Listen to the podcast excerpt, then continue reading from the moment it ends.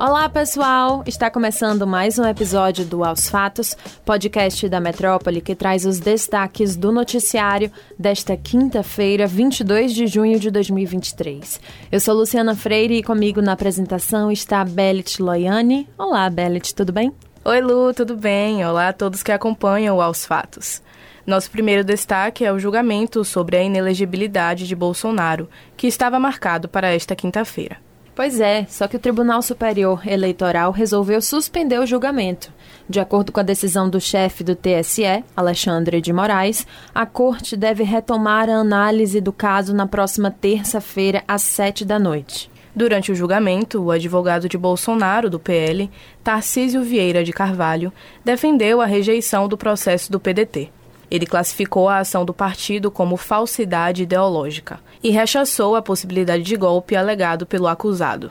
Ainda durante o julgamento, o vice-procurador-geral eleitoral e representante do Ministério Público Eleitoral, Paulo Gonet Branco, afirmou que foram reunidos elementos de abuso de poder suficientes na reunião dos embaixadores convocada pelo ex-mandatário, onde questionou a legitimidade do sistema eleitoral brasileiro. Na próxima terça-feira, a votação começa pelos dois ministros do STF, Benedito Gonçalves, relator da ação, e, na sequência, Raul Araújo.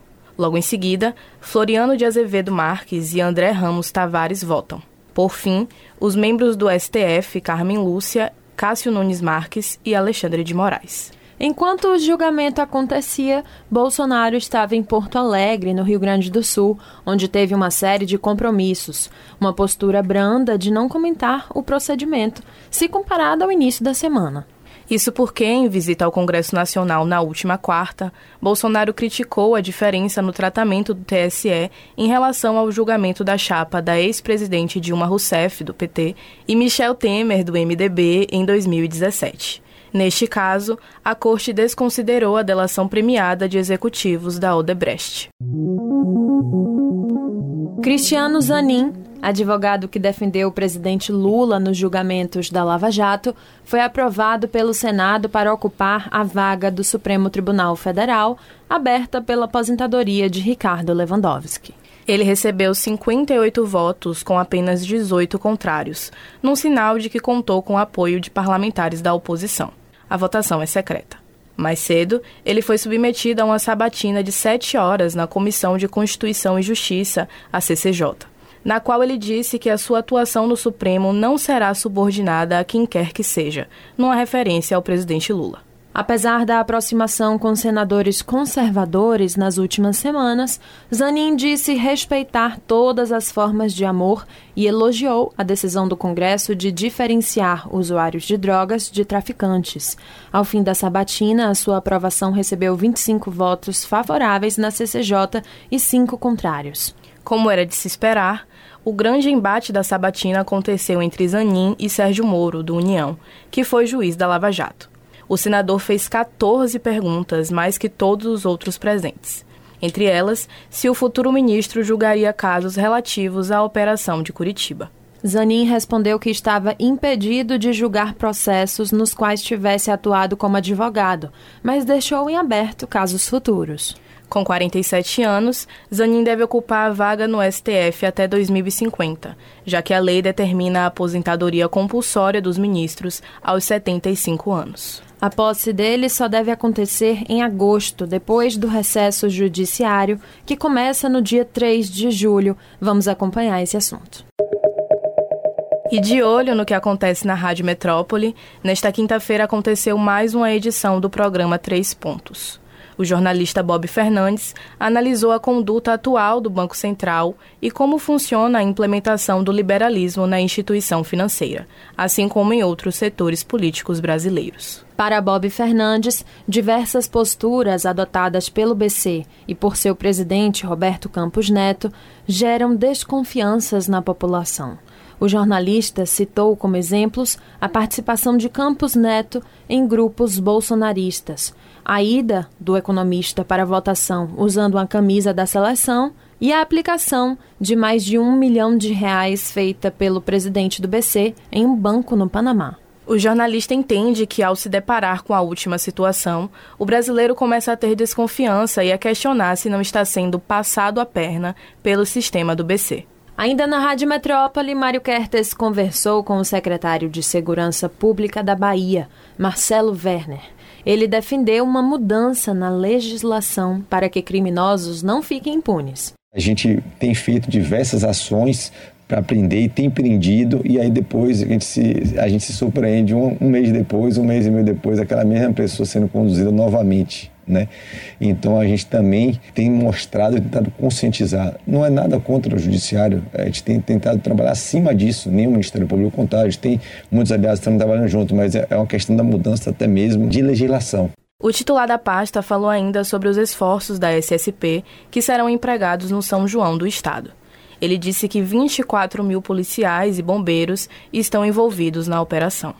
Confira o Três Pontos e a entrevista com Marcelo Werner completa no YouTube do portal Metro 1.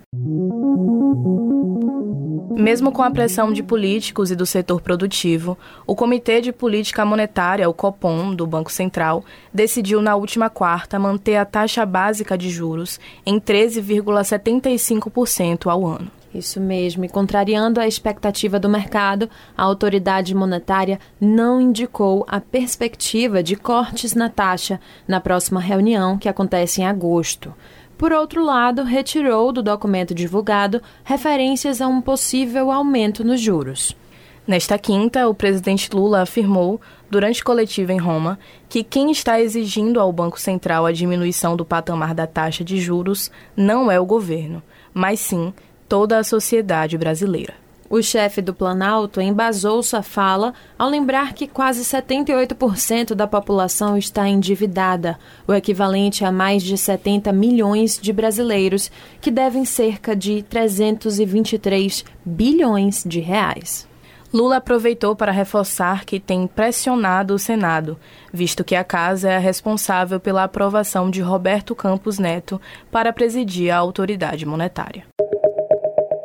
Os deputados estaduais eleitos em 2023 iniciaram a nova legislatura se ausentando de muitas sessões na Assembleia Legislativa da Bahia, que é a ALBA. Um levantamento feito pelo Metro 1 aponta que, em cinco meses, apenas em 8 de março, todos os representantes participaram da sessão da casa. Na Câmara de Salvador não é muito diferente. Foram quatro dias de trabalho que contaram com a ampla presença dos vereadores. A média de deputados ausentes ao longo dos 54 dias de sessões ordinárias foi de 9,5, o que representa 15% dos 63 parlamentares eleitos. Em fevereiro, a média atingiu seu pico, com a marca mais próxima de 10 faltas por sessão ordinária. O dia de sessão mais esvaziada neste mês aconteceu em 23 de fevereiro, quando 21 representantes faltaram. No geral, essa marca só foi superada pelos dias 16 e 2 de março, nos quais 23 deputados estiveram ausentes. Ao Metro 1, o presidente da ALBA, Adolfo Menezes, do PSD, classificou como normais os atrasos e as ausências. Na última terça-feira, a ALBA aprovou os últimos projetos antes do recesso de São João, que vai durar todo o mês de julho. Confira a matéria completa no metro1.com.br. E fechamos este episódio de novo com atualizações sobre o submarino que fazia tour aos destroços do Titanic e acabou sumindo. A Ocean Gate, empresa dona da embarcação, afirmou que todos os passageiros que estavam a bordo morreram. O prazo estimado pela Guarda Costeira dos Estados Unidos sobre o oxigênio disponível no submarino acabou por volta das 7 horas da manhã desta quinta. Segundo as autoridades, a embarcação implodiu com a pressão da água. As vítimas são o diretor executivo da Ocean Gate, que é Stockton Rush, piloto do submarino, o empresário paquistanês Shahzada Daewoo, Suleiman Daewoo, que é filho de Shahzada, também o bilionário e explorador britânico Hamish Harding e o ex-comandante da Marinha Francesa Paul Henry, principal especialista do naufrágio do Titanic. Ainda pela manhã desta quinta, destroços foram encontrados nas áreas de buscas pelo submarino no leito do mar. A descoberta foi feita por uma sonda.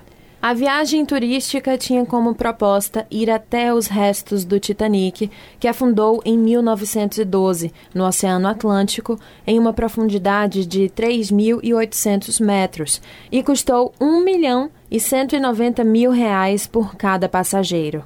O submarino tinha apenas 6 metros e meio de comprimento por 3 metros de largura. É isso, pessoal. O episódio de hoje fica por aqui. Confira essas e outras notícias no metro1.com.br. Confira a nova edição do Jornal Metrópole também no nosso site. Dê uma olhada também nas nossas redes sociais, arroba grupo.metrópole no Instagram e no TikTok e arroba metrópole no Twitter. Não deixe de ativar as notificações no Spotify para receber um alerta toda vez que sair um novo episódio do Aos Fatos. Tchau, tchau. Tchau, pessoal. Até a próxima.